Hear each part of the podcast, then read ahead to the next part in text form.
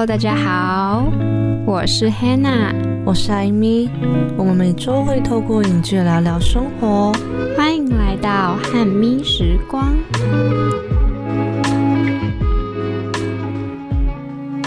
今天是 EP 零二。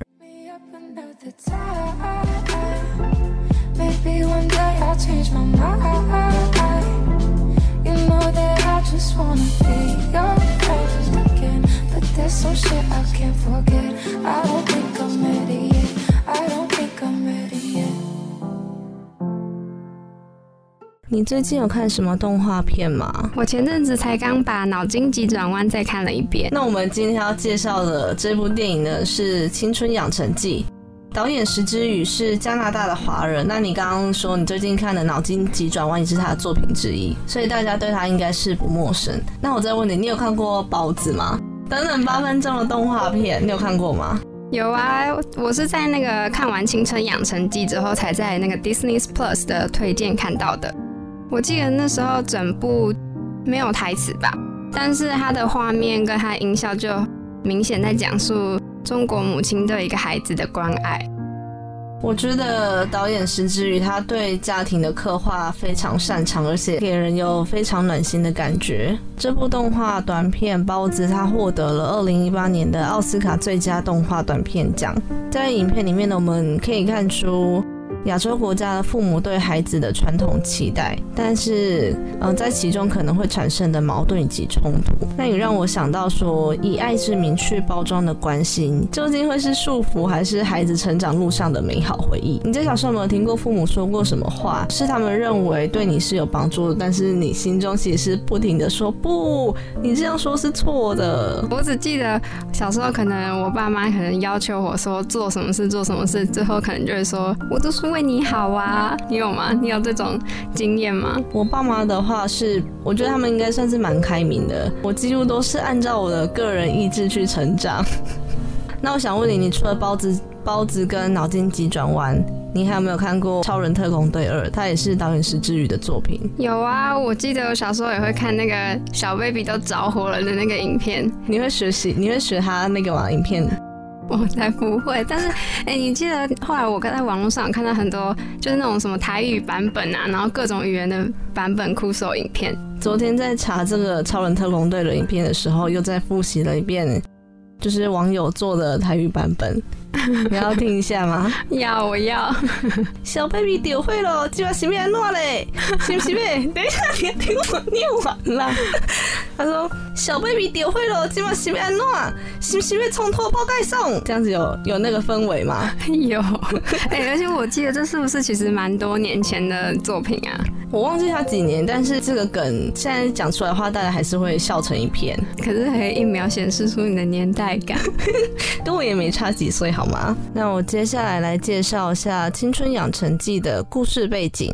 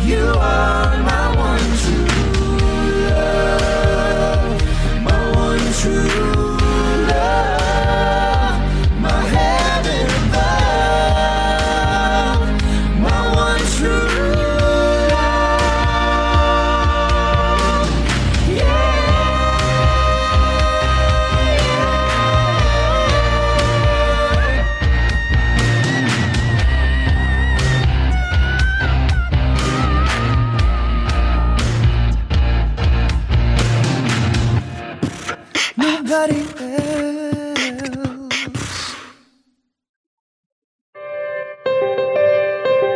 每个故事都有几个重要的角色，而故事的开始都处在最特别的时代。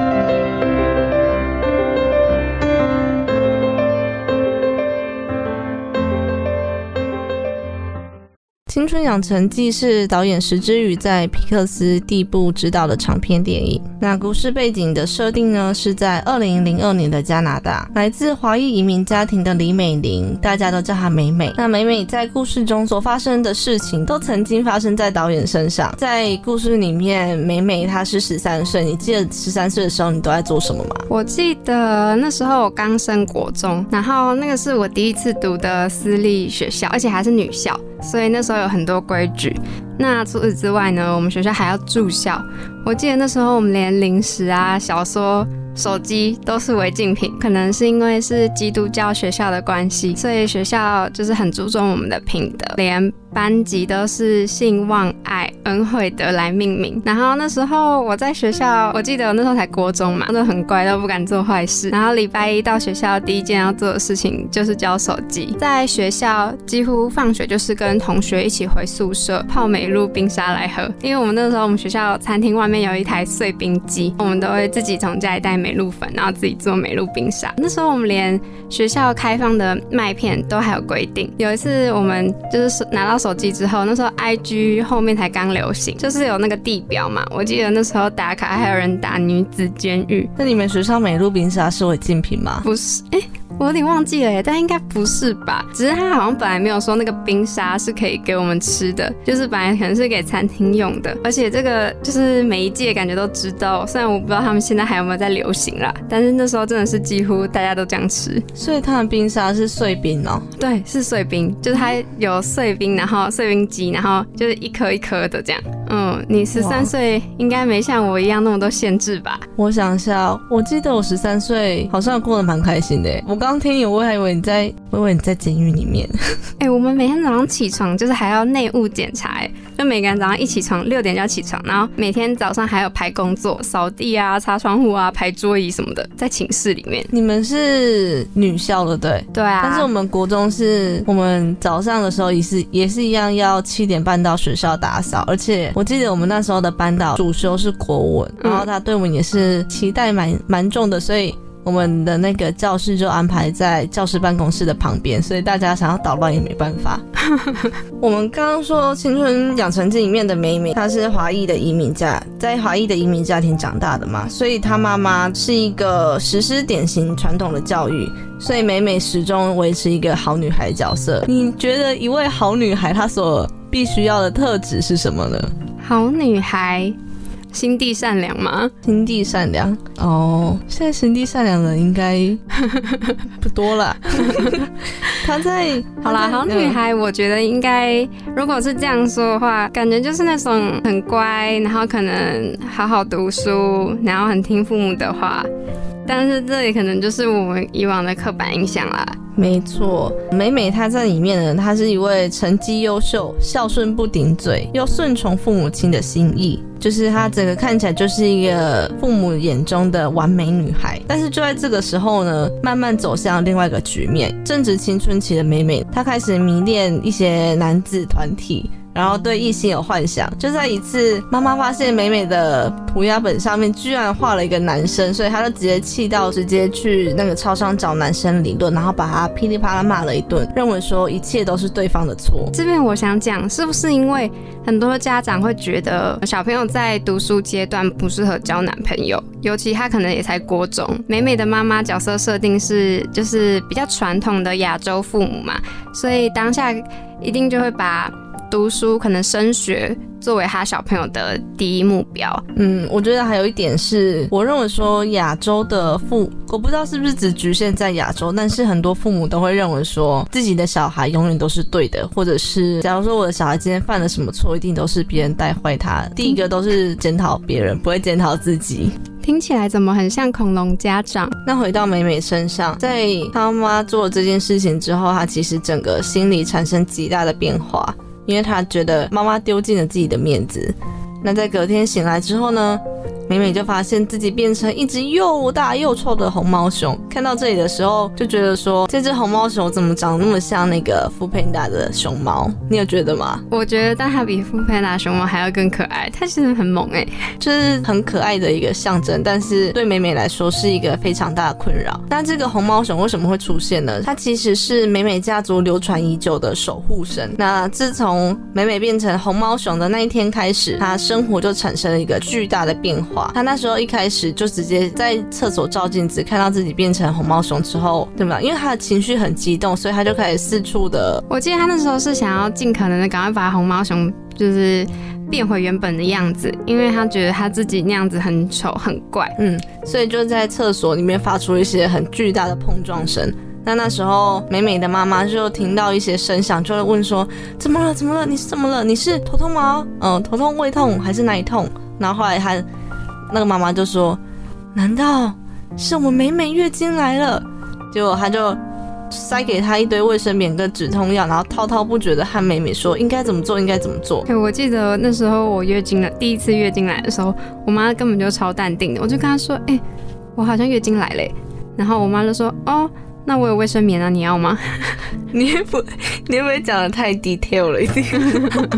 我有点小害羞。在这个时候，其实对于美美而言，她只想要赶快让红毛熊消失，然后一切回归到正常生活，因为她想要和她最呃和她朋友去听他们最喜欢的偶像男团演唱会，叫什么 Four Town 吗？对，就是 Four Town。对，等等会让你们听一下他们的歌，真的是非常的洗脑。其实呢，这一切才刚开始。因为红毛熊只要在美美情绪很激动的时候就会出现，所以当他在学校，例如说有男生取笑说他是妈宝，或者是或者是他妈妈可能就是反对他做一些事啊，或是可能不准他去看演唱会啊，或者是跟他说不要再看男生啊等等之类的，美美就心里就会有点。叛逆的感觉，然后就很生气，那时候熊猫就会出现，它就会变，它就会整个人压起来，变成一只巨无霸的红毛熊。这个时候，妈妈知道说美美的守护神红毛熊出现的时候，她就有想说要怎么样封印住这个红毛熊，因为在她还是少女的时候，其实也发生过这种事情。那在着手策划的时候。意外的，外婆的家族知道这件事情，所以他打算联合他们的阿姨联手去封印住美美的红毛熊。其实这中间还有发生了正值青春期的时候的少年们会对于自我认同产生怀疑的一些画面，例如说他那时候就觉得说。可是这个红毛熊，因为他们为了要凑到去演唱会的钱，所以就利用它可以变成红毛熊这个形象，去例如说和同学拍照收费，或者是做一些纪念品去贩售，以此来筹钱。我觉得这个是到后比较后来，就是因为一开始美美她其实很讨厌自己变成红毛熊嘛，所以想要赶快变回去原本的样子。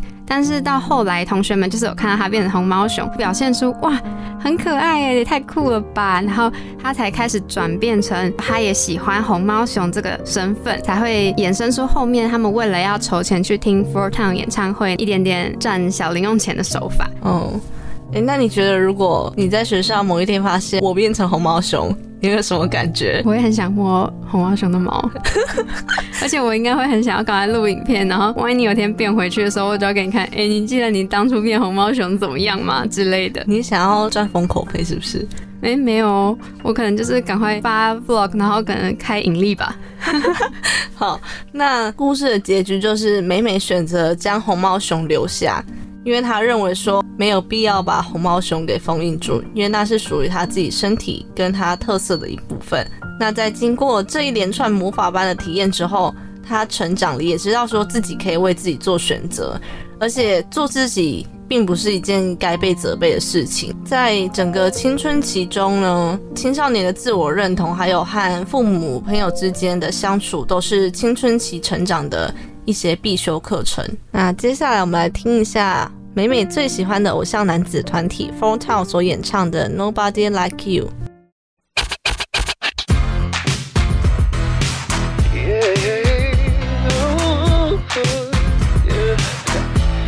I never met nobody like you.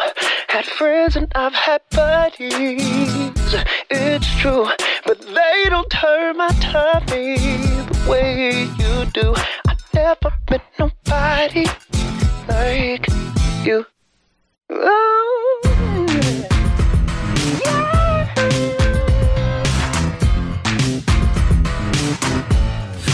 Never not on oh, my mind, oh my, oh my. I'm never not by your side, your side, your side. I'm never gonna let you cry, oh cry, no cry.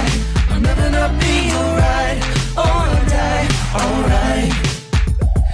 Let's call it what it is, it's a masterpiece. Got a whole lot of love for them city streets. Tonight is the place to be. Got a big boombox and a new CD. Come on, everybody, let's tear it up. If you want mad skills, you can share with us. I want everybody to stop and stare, and you know why it's me.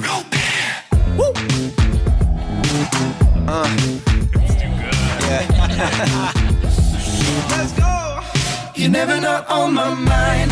Oh my, oh my. I'm never not by your side, your side, your side.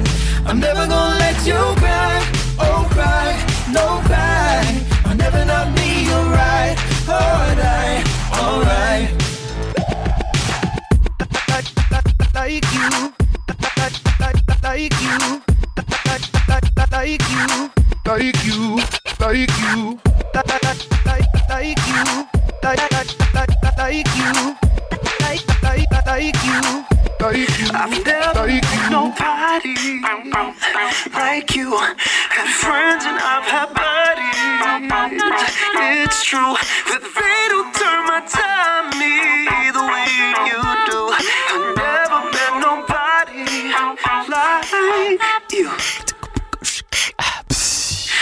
Never not on my mind, oh my, oh my. I'm never not by your side, your side, your side. I'm never gonna let you cry, oh cry, don't cry. I'll never not be your right, all right, all right. 主餐是套餐中最具特色的餐点，而影剧中的经典片段总让人难以忘怀。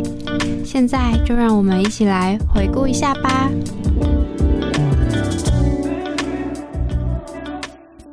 刚刚那首《Nobody Like You》是由格莱美奖得主怪奇比利和他的哥哥共同所创作的。那有趣的是，这部电影的制作人在与他们合作之前就是他们的粉丝哦，很酷吧？好酷哦！好，那《青春养成记》这部电影有一个很重要的核心，我觉得就是红熊猫的意义。美美从一开始觉得红熊猫对她来说是一种怪异的标签，到最后她认为这是她自己本身的特色，决定要接纳。那过程中，红熊猫的样貌就呈现了青春期可能拥有的困扰以及烦恼，那种紧张、焦虑、没有自信又无助的样子，大大引起了我的共鸣。但情节安排不沉闷，反而暖心。那以下就让我们用几点来聊聊吧。首先是突然爆炸的情绪，强烈的情绪起伏。我不知道你们大家在成长阶段有没有过叛逆期？你曾经有过叛逆期吗？根据我爸的口供呢，他说我这个人是没有过叛逆期，但是我觉得自己如果有情绪的话，都是通常都是自己消化。但是我觉得我爸妈应该知道，因为通常我这时候就会不讲话，或者是自己一个人在房间冷静一下。你在有很强烈的情绪起伏的时候，不管是你说出来的话，或者是你做的事，通常都是违背自己的心意。例如说，有人在生气的时候就会破口大骂，但是其实他冷静下来之后，根本就都是违背自己的意愿所讲出来的话，只是一时情绪激动所讲出来的。其实我很好奇一件事，就是为什么大家都会说叛逆期是情绪起伏，为什么就是所谓的叛逆期呢？我觉得“叛逆期”这个词就是用在一些青少年他们展现出跟平常不一样的面貌或者是情绪的时候，人们就会认为说：“哦，你叛逆起来了。”但是我觉得这不是一个很好的词，因为每个人都会有喜怒哀乐的情绪表现。我觉得可能也是他们自我意识突然比较强烈，然后可能与他们的家长或是身边的人意见相左的时候，他们就会说：“现在你是不是在叛逆期很好的解读。”那你觉得你自己平常的脾气是怎么样？你觉得我的脾气怎么样？我觉得你平常就很淡定啊。但是你可能偶尔，当然还是多多少少都会有情绪，只是你会选择放在心里面，可能自己去消化，或是跟自己比较好的人才会去抱怨一下。但是你通常不会把你自己的负面情绪发泄在别人身上，是很棒的。没错，你点你这个是正解，因为我觉得自己在负面的状况下，如果要跟其他人说，我认为会把自己负面的情绪传达给别人，别人也没有义务要接收。我觉得可以向别人讲说你现在发生什么样的状况。但是不一定一定要太情绪化，因为虽然某种程度上可能对他来说是一种发泄，但是对事情是不太会有什么帮助的。你身边有那种很情绪化的朋友吗？当然有喽，这就不方便多说了。我每次我也有，但是我每次看他们在比如说生气或是很开心的时候，我都以为我在看戏，你知道吗？因为他那个。情绪就像坐云霄飞车一样，一百八十度转变。但是某程度上来说，一方面我也觉得他们这样直来直往的个性，其实也算是一种优点啦。就是因为虽然说，嗯，像你可能情绪就是比较不会表现太明显，但是也同样的是让人家有时候会会比较摸不透你在想什么这样。那剧中有一段台词是说：“我们都有潜在的野兽，我们都隐藏着一个邋遢、吵闹、怪异的自己，只是很多人没有让它曝光过。”那在青春期的成长阶段，除了有可能会有比较强烈的情绪起伏，也可能会有和同才比较的容貌焦虑。我们可能不自觉的就会在意他人的眼光，还有自己的形象。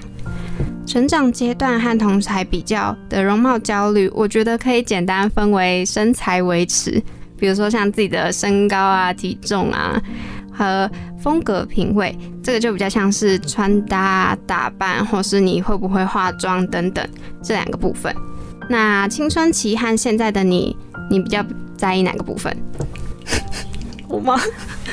我再帮你复习一下，就是说，你们平常会不会比较在意你自己的身材维持啊，还是你自己的化妆打扮？我应该比较在意我的身材维持，但是目前都维持的不太好。那我问你哦，你自己在就是可能读书的时间，比如说国高中啊，或者现在大学，你会不会就常常看到班上同学？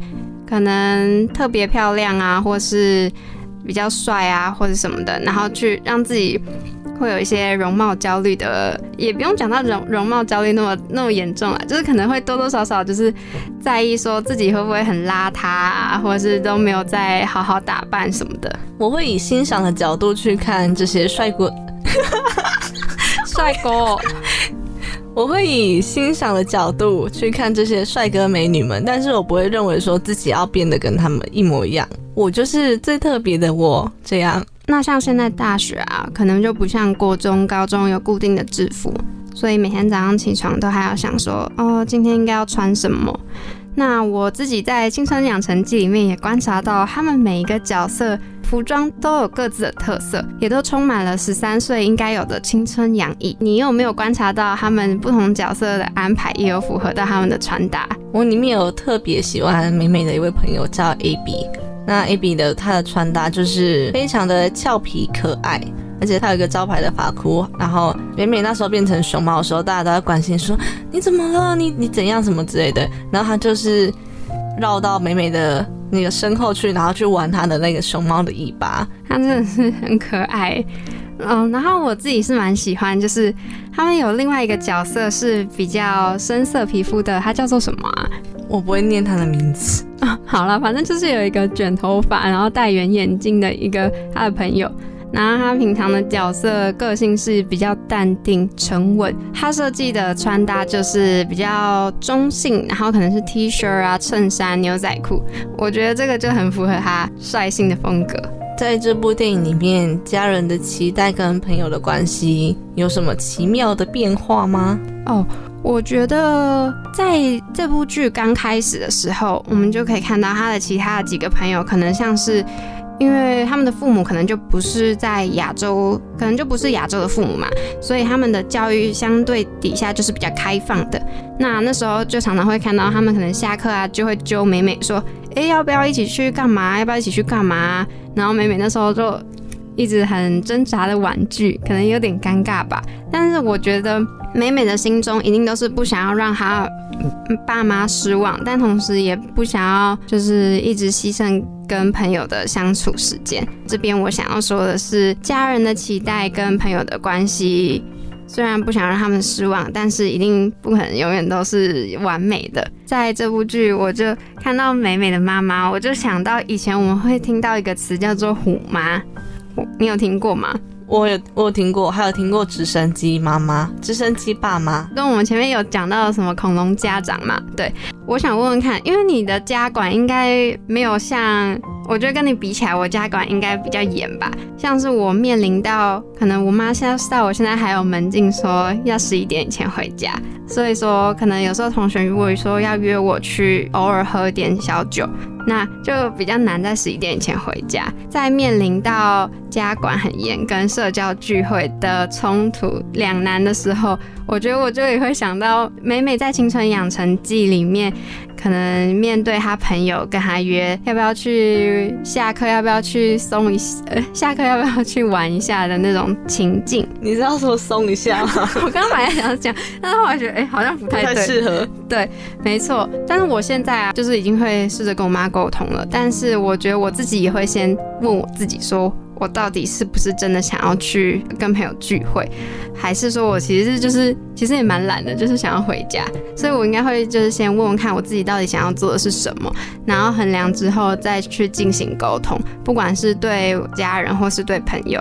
就是跟他们讲说我的立场啊，比如说可能就是我明后天下礼拜真的有很多事情要做，所以我们下次再见，再下次再约，然后可能就直接跟他约好下一次时间，或者是会跟我妈说，反正我明后天也没有什么事，然后我前阵子因为一些事情也蛮累的，想要去放松一下，稍微约一下，约好说可能会超过门禁时间，但是几点之前一定会回来。我觉得很多父母亲都是刀子。口豆腐心，就是你只要好好的跟他们沟通，其实都是可以通融的。你刚刚说，其实我也不是说家管不严，只是因为我自己在北部，我爸爸在台中，然后我是一个比较不用人家担心的小孩了。哎，对。这边我要说一下，就是他爸妈真的是，应该说他的家人真的是是一个很，其实我觉得也是很关心他啦。比如因为他的家在台中嘛，然后有时候他要回台中的时候，他爸妈还会就很突然，然后开车来找他，然后就载他回家。你记得我那时候跟你说，哎，我爸妈在会载我，你都会说一句什么吗？我都会跟你说，哦，我又要哭了，就是这一句。每次听到的时候，然后我跟我爸妈说，他们就说。你朋友真的是很夸张哎，真的是很夸张，好不好？他爸妈真的是很，我觉得真的是很年轻的那种哎，很潮哎。然后我爸妈，像我爸妈是，就是绝对不可能在晚上可能十点十一点，然后就突然从台中杀来台北，然后就为了跟他吃居酒屋，然后又再开回去。没有，我觉得那是因为你在北部，所以你没办法体会那种就是有距离的美感，你知道吗？然后还有一点是，我觉得你跟你爸妈也相对来说比较愿意互相尊重吧，就是也给很多彼此一些信任的关系。哦，我觉得应该是他们也知道我的个性是吃软不吃硬。你如果好好跟我讲的话，我是可以听得下去的。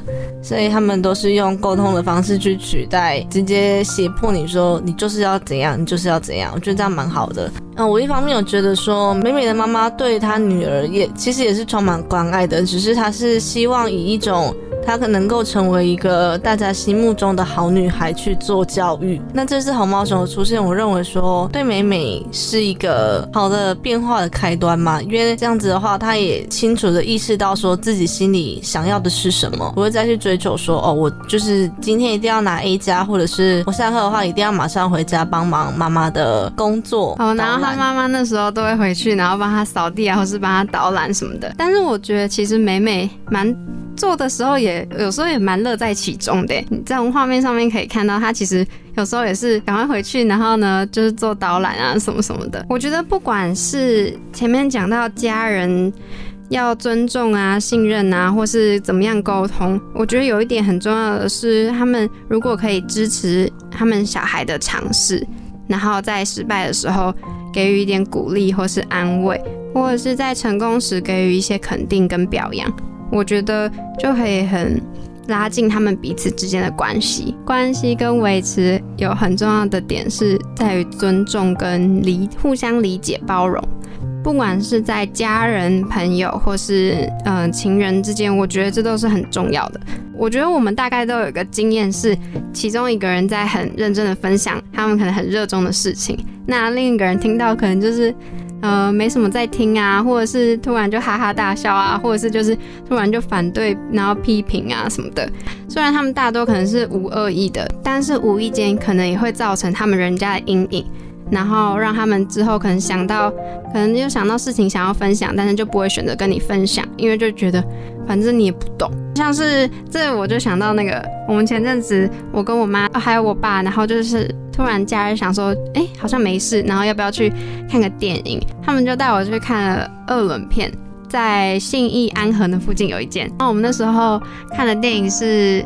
看电影看两部，然后第一部我爸说想看动，呃，想看 Marvel 的，然后所以我们就先看了蝙蝠侠。看完出来的时候，我爸就说他看到睡着，就是我们有些讨论说觉得这部这部怎么样这样，然后他就直接说。哦，我看到睡着，我想说奇怪，这部不是你说你想看的吗？但是我就说，哦，不会啊，我觉得其实它里面有些地方也蛮精彩的啊。这样，后来下一部，因为上一部是选他们想看的嘛，然后下一部就是我就去看了。也是冰口龙介所指导的，在车上，结果他们看到一半，他们就看不下去了，他们居然就一开始本来想要划手机，然后被我制止，因为亮到我了。后来就请他们出，后来我就请他们不要用，然后他们两个就居然还走出去。后来他们就觉得太沉闷，所以我后来就觉得说，我们可能兴趣不同，然后就不太适合一起看电影。他们也没有想说要尝试理解，然后所以我就觉得以后看电影。可以去找跟自己喜欢看同样题材，或是自己去看电影也可以。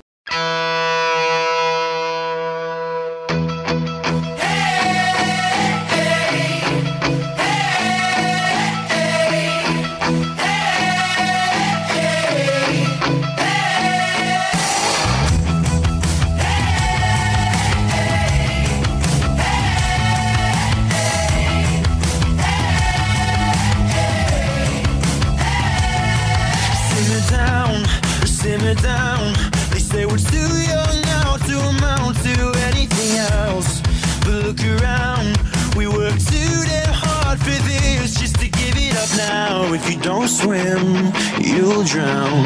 But don't move,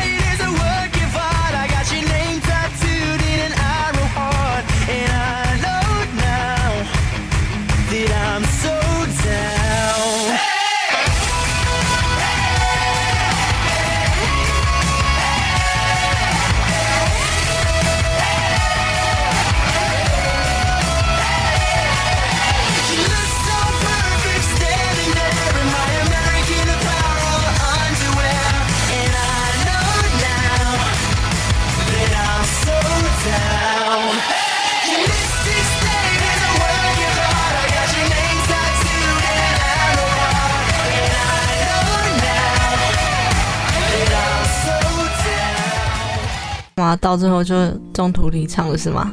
对啊，他们就，但他们还是有等我了，但就坐在外面，因为那个二轮电影就是可以看一部又再看嗯，其他部这样，然后我们就坐在外面。像你是不是就可以跟你爸妈去看电影？哦，我爸比较常看他睡着，但是他睡着他不会打扰到我们其他的观影人，就是他不会突然中途离场之类，他就安安静静的在他位置上这样这样睡着，然后等到电影结束之后，我再把他摇醒，我说：“哎、那你刚刚看了什么？”：“啊。”啊，啊，就那个怎样了，嗯然后我就睡着了。那他还是会想要跟你们一起，就是你们还是会想要一起去看。就我们家看电影的话，都是全家一起去。很好笑的是，我觉得他也，因为他他会被我们呛说，每次看你都看电影都看到睡着什么的，但是他也蛮乐在其中的。对，这应该也算是我们家一个乐趣之一，就是吐槽我爸看电影看到睡着。那我很好奇，你自己有去看过演唱会吗？因为像美美就是为了想要去看 Four Town 演唱会，然后跟她家人起争执。看演唱会的时候，我们全家一起去，在今年的时候。然后李宗盛在台北小巨蛋有举办演唱会，我爸那时候一看到售票资讯出来，他就马上打电话给我说：“哎，你几月几号有没有空？”我说：“干嘛？”然后他说：“看李宗盛演唱会。”天说哪！然后就说哈，然后重点是我们去了之后，发现我发现那个观众的年龄层通常都介于我爸，甚至到我阿公那个阶段，所以我只听懂几首歌，只听过几首歌，其他时间都在嗯，可能看一些他们小巨蛋的。呃，美术设计啊之类，就是啊，哇，这首歌可以这么诠释它的场面，这样。但是你也还是会就是不也不会不情愿，想说哦不要去什么陪他们看什么的这样。不然，毕竟出钱的出钱是老大，这样。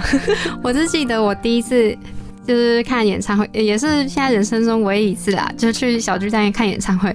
就是我大一暑假的时候去看周兴哲演唱会，我印象，然后那时候因为我那时候第一次要买票嘛，然后那时候的我对我来说，就是可能也才刚打刚开始要打工，收入没有很稳定，所以那时候就是想看演唱会，也是在那边筹钱呢、被我妈发现，然后就起了争执。但是后来我爸还是有偷偷塞钱给我，所以我有去成功。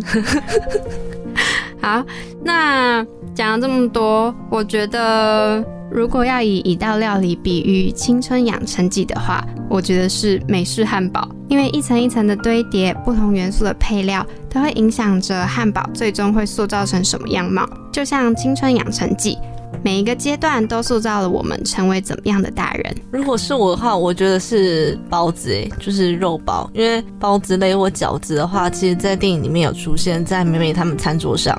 那其实也代表的是亚洲人的饮食习惯，然后也是因为大家吃饭的话都会聚在一块，所以我觉得包子这个东西也承载着家庭的温暖，还有他们的向心力。那我们休息一下，来听一下同样是《青春养成记》里面的歌曲《You Know What's Up》。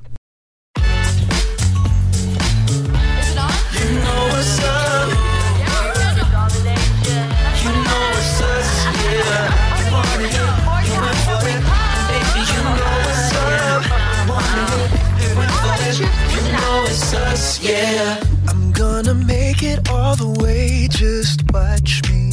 I'm gonna hustle every day. Ooh, uh, I'm making paper like it's origami. I only came to win the game, can't stop me. You wanted it, you went for it, and baby you got it. I wanted it, I went for it, and baby I did it on my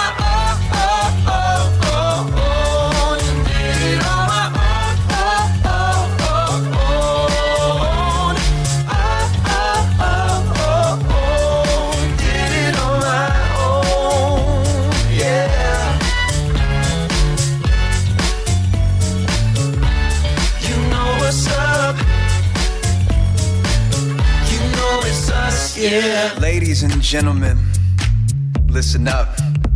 I'm gonna ask you a few questions, and I just want you to be honest with me. You want those shoes? You want that shirt?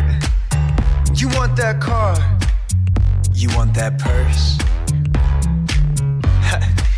I'm gonna need you to convince me. You ready?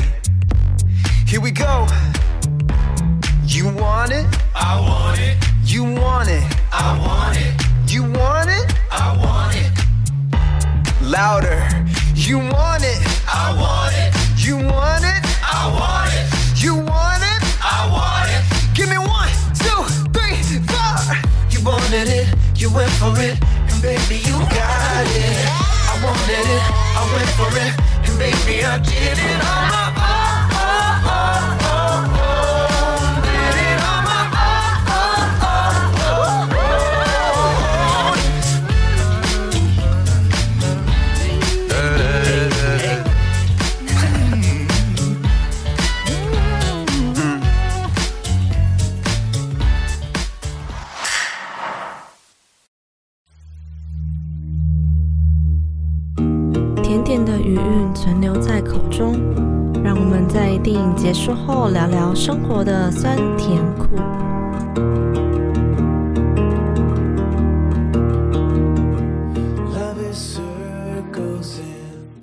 果要以一句话推荐朋友看《青春养成记》，你会怎么说啊？我会说这是一部轻松却又容易可以唤起你回忆的动画电影，尤其是电子鸡，我觉得大家以前应该都养过吧，就是那种有一个小圆圆的机器，然后上面有一条链子，然后里面每天喂它吃东西，然后还会大便的那个机器。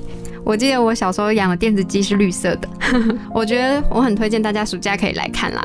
你看完的时候，保证你脑袋都是 Four Town 的主题曲。你有养过电子鸡？我以为电子鸡是在我们在更前面的，有吧？你没有养过电子鸡？我们但是我 Nokia 手机哦。哎、我没有，我第一台好像就是就是 Sony Ericsson 吧，但是也是很久啦，就是那种国小六年级，然后一开始还没有网络的时候。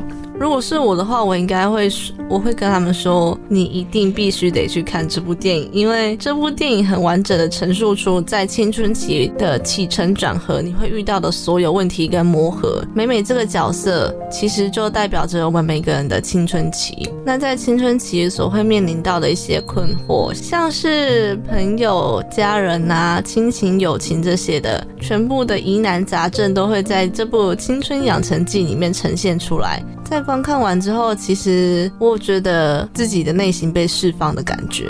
你说你觉得你内心的小熊猫也也如同美美一样一同被释放了吗？嗯，你可能下一次录音的话，旁边坐的是一只非常大只的红色熊猫。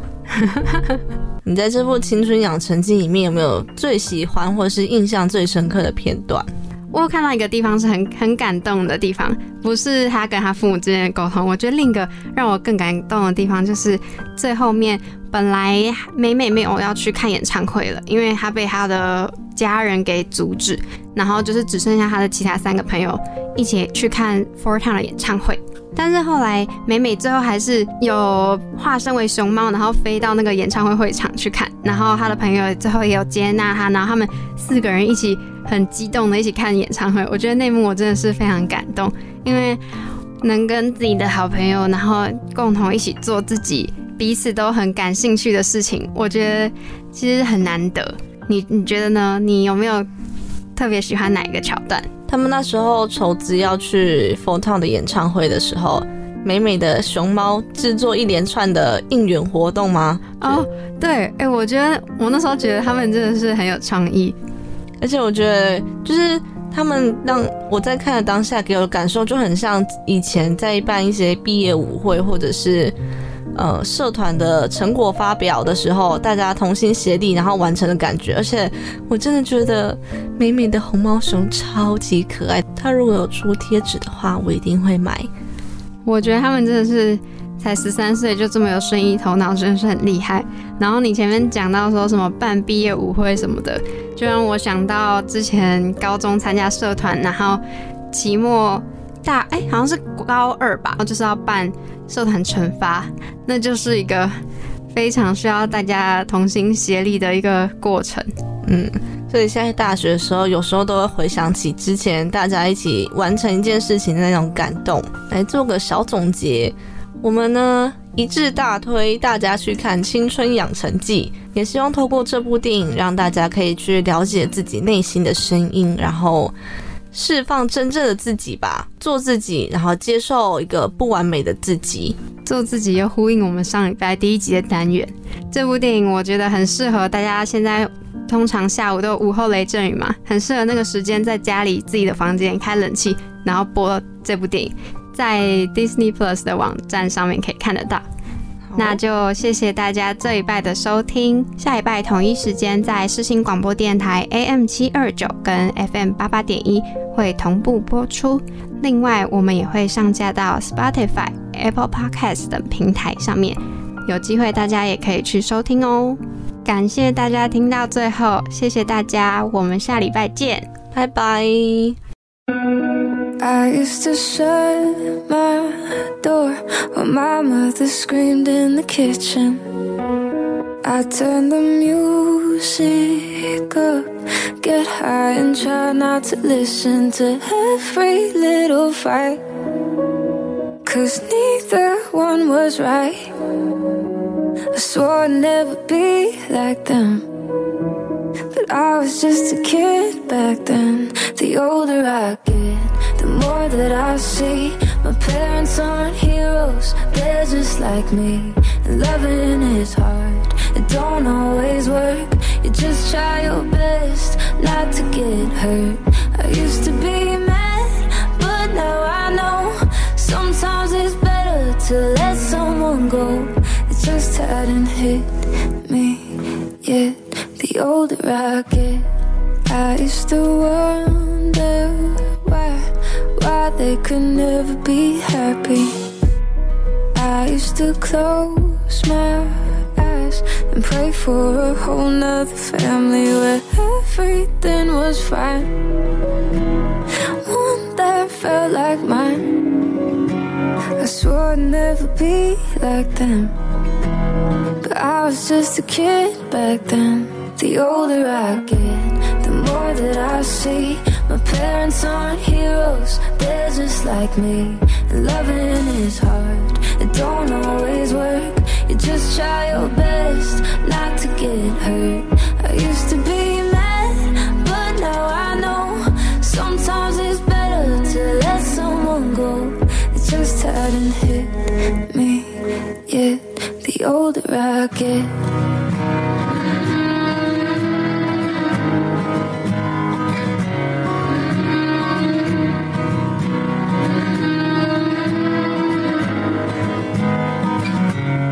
The older I get, the more that I see.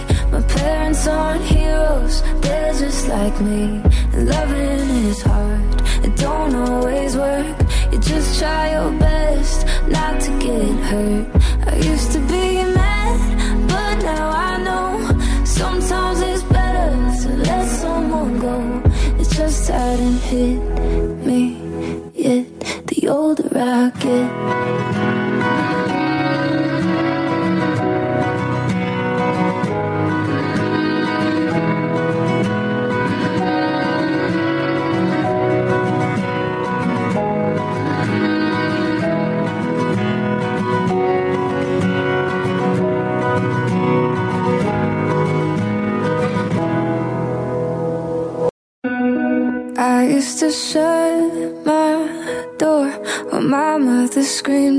Kitchen. I turn the music up, get high and try not to listen to every little fight.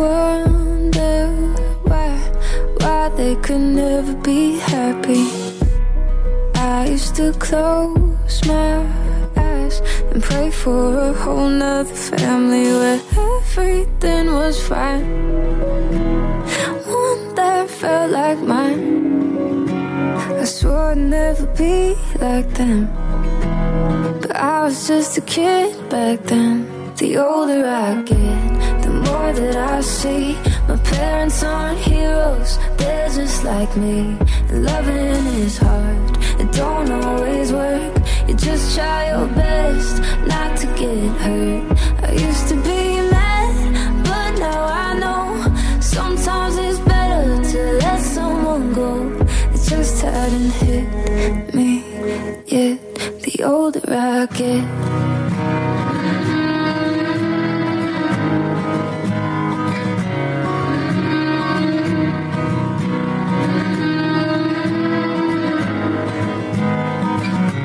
The older I get, the more that I see. My parents aren't heroes, they're just like me. And loving is hard, it don't always work. You just try your best not to get hurt. I used to be mad, but now I know sometimes it's better to let someone go. It just hadn't hit me yet. The older I get.